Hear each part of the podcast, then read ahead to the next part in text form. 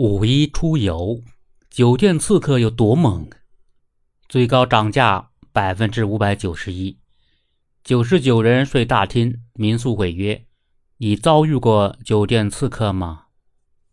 五一假前，吴硕准备给来家乡连云港旅游的朋友推荐酒店，当打开旅游平台查询时，却有些开不了口了。他发现一些平日里性价比比较高的酒店，五一期间的价格直线上涨。平时两百元左右的房间，这个五一价格飙升到八百多元一天，并且已经满房，而这已经很普遍了。当地各大酒店民宿五一期间的涨幅均在两倍以上，有的涨幅会达到三四倍。郁闷的不止吴叔一个人，很多网友发现。五一期间，全国热门旅游城市的酒店价格呈几倍甚至几十倍增长。很多人直呼五一出行遇上酒店刺客，纷纷被劝退。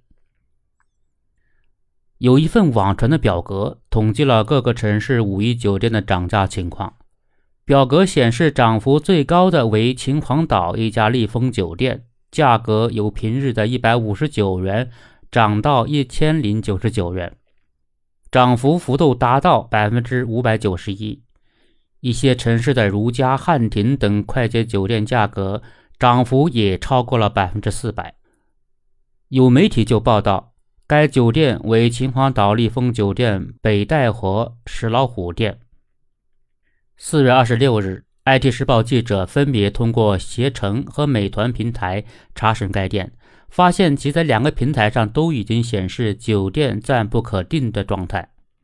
携程网数据显示，今年五一国内游订单已经追平了2019年，同比增长了超了七倍；出境游订单同比增长了超十八倍。美团、大众点评数据显示，今年五一国内住宿、交通、景区门票等预订量较2019年同期增长。约百分之二百。携程的相关人士告诉 IT 时报记者，酒店售价与入住时间、预订时间、房型、含餐情况等多种因素息息相关，而且受到淡旺季等市场因素波动影响。携程会依托最新的风险控制系统，对供应商发布的价格进行巡查监测。如果发现供应商发布的价格高于价格阀值，会予以拦截。一经发现供应商产品售卖价格出现异常，平台首先将关闭相关高价房源，并进行评估，做进一步的违规处罚。虽然平台会对供应商发布的价格进行监测，但这并不是万能险。虽然发现异常价格，平台会予以拦截，但由于酒店行业的复杂性，携程很难准确界定代理商售卖价格的合理涨幅区间。价格风控工作需要平衡好合作商的自主定价和消费者的合法权益，这也是行业治理共同存在的难点和痛点。面对让游客望而却步的涨价潮，一些城市也行动起来。四月二十三日，新晋网红城市淄博的市场监督管理局网站发布消息：今年五一假期前后，淄博在全市范围内对宾馆、酒店客房价格实行涨价幅度控制措施。在三月一日至三月三十一日，宾馆、酒店各类型客房平均实际成交价格基础上可以上浮。如果上浮超过百分之五十，就按哄抬价格行为予以查处。火爆带来的行业乱象远不止涨价。消费者王女士在黑猫平台上就投诉：三月初于木鸟民宿平台下单了五一期间的民宿，四月中旬房主打电话来，以房子卖了为由，要求其取消订单。王女士在索要赔偿时，商家要求她在平台上先退款，然后再加微信聊后续的赔偿。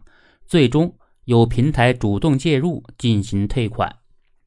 记者注意到，王女士预订了四月二十八日至五月二日天津的某民宿，共四晚，支付八百一十七元，平均每晚两百元出头。虽然商家称房子已经卖了。但目前在其他的平台上，记者仍然可以看到该民宿的同款房间。四月二十九日至五月二日为已租状态，五月三日的价格为三百九十三元。非节假日期间，该房间的价格在一百六十四元左右。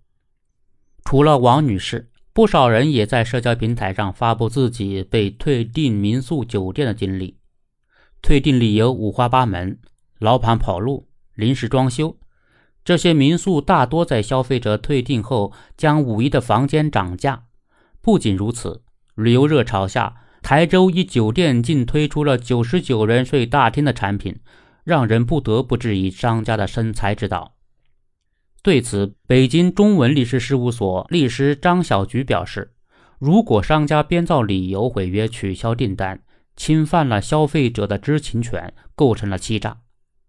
根据《消费者权益保护法》，经营者提供商品或者服务有欺诈行为的。”应当按照消费者的要求增加赔偿其受到的损失，增加赔偿的金额为消费者购买商品的价格或者接受服务的费用的三倍。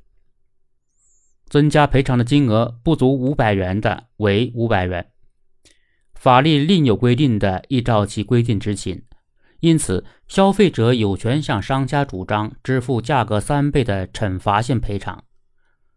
律师张小菊告诉 IT 时报记者：“消费者如果是通过网络交易平台购买商品或者接受服务，其合法权益受到损害的，可以向销售者或者是服务者要求赔偿。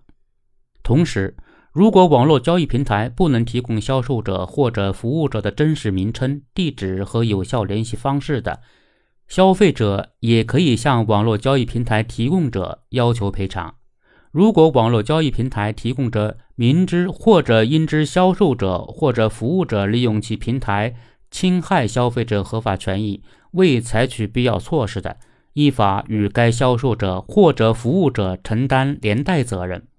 针对这些情况，携程推出一系列措施保障消费者权益，包括消费者提交预订订单后，若出现酒店确认后推翻。或者到店无房的情况，携程会按照消费者意愿协助取消订单，同时也将与酒店协商为客人安排原标准或以上级别的房间入住，并承担由此产生的差价，差价金额上限为原订单首晚房费的三倍。除了很多想趁着节假日经济复苏狠捞一笔的黑心商家，不少民宿老板也因今年突然暴涨的需求措手不及。常州南山竹海景区一民宿老板蒋女士没少操心。今年五一，自己的民宿房间早早就被订满，但因为自己操作失误，导致几批游客在不同平台上订了重复的房间，但又没有多余的房间供他们换房。商议过后，蒋女士与游客达成一致，将在下次订房时给予一定的优惠作为补偿。和当地的其他民宿一样，蒋女士的民宿价格在五一期间也涨了两倍左右。她告诉 IT 时报记者：“因为民宿一般所在的地点都比较偏僻，平时的人流量相对较少，只有周末和节假日涨价才能有收入。节假日的涨幅也会比周末高一些。节假日临近。”在线平台方会提醒店铺改价，但有的游客会提前几个月就将节假日的房间订好，自己也会因为疏忽忘记提前改价，只能以游客预定时的价格为准。同样是南山竹海景区民宿老板的康女士说：“这几年因为疫情，民宿行业很萧条，虽然目前的订单量并没有达到疫情前的高峰水平。”但比起这三年，已经回暖不少。有业内人士表示，三年疫情让不少从事旅游业的民宿和商家难以为继。今年五一旅游的突然火热，使得民宿、酒店市场并未做好准备。但这并不能成为部分无良商家坐地起价、单方面毁约的理由。律师张小菊表示，节假日期间。由于原材料采购、人工成本的上涨，酒店适当涨价可以理解，但定价如果高的离谱，远高于其成本价，那么其在市场竞争中取得的就不是合法利润，而是暴利。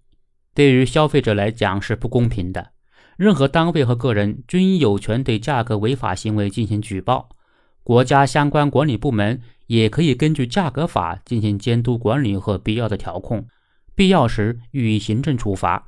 以维护市场经济的正常价格秩序。